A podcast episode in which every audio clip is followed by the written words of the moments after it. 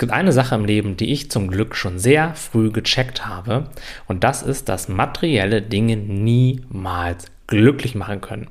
Da gehöre ich zu den ja, Glücklichen, wenn man so möchte, die das einfach durch Zufall relativ früh für sich realisieren konnten. Und das hatte einfach damit zu tun, dass ich öfters mal mein Glück im Außen gesucht habe, in neuen Anschaffungen und es eigentlich, wenn überhaupt, nur kurzfristig geklappt hat. Denn natürlich ist es so, dass materielle Dinge, Erfahrungen das Leben kurzfristig angenehmer machen oder sogar für Freude sorgen, aber dieses tiefe, langanhaltende, verbundene Glück können sie uns am Ende nicht geben, denn wir jagen immer nur guten Gefühlen nach im Außen, die wir im Außen niemals gewinnen können. Und die neue Reise, die schicke Wohnung, das Handy, die neue Partnerschaft vielleicht sogar, all das verspricht uns dieses tiefe, angenehme Wohlbefinden. Dieses Gefühl, dass endlich alles in Ordnung sind und wir angekommen sind. Der große Trugschluss dabei ist jedoch zu denken, dieses Gefühl wäre im Außen zu finden.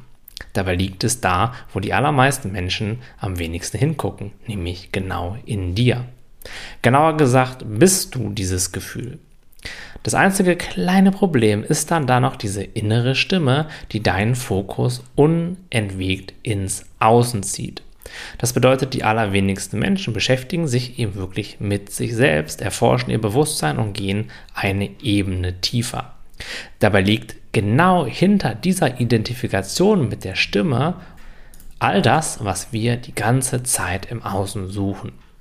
Der erste Schritt, um das zu erkennen, ist, diese Stimme nicht mehr so ernst zu nehmen, dich nicht mehr mit ihr zu identifizieren und sie einfach nur noch als Beobachter wahrzunehmen.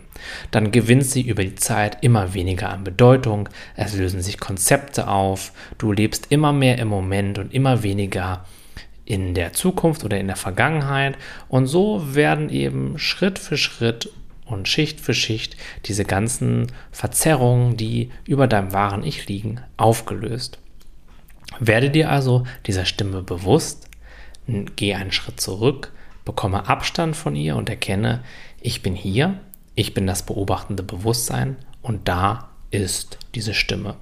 Das ist nicht meine Stimme, denn ich bin ja auch immer noch da, wenn die Stimme mal nichts erzählt, noch hat diese Stimme immer recht, denn wie oft hat sie dir denn schon etwas erzählt, was nicht stimmt? Also bei mir war das bestimmt 99% der Sachen, die sie mir irgendwie einreden wollte, worüber ich mir laut dieser Stimme Sorgen machen sollte, die sind nie eingetreten. Und irgendwann habe ich mal angefangen, diese Stimme so ein bisschen zu hinterfragen, nicht alles zu ernst zu nehmen. Und da kam dann voll viel Freiheit, voll viel Leichtigkeit und auch Gelassenheit in mein Leben.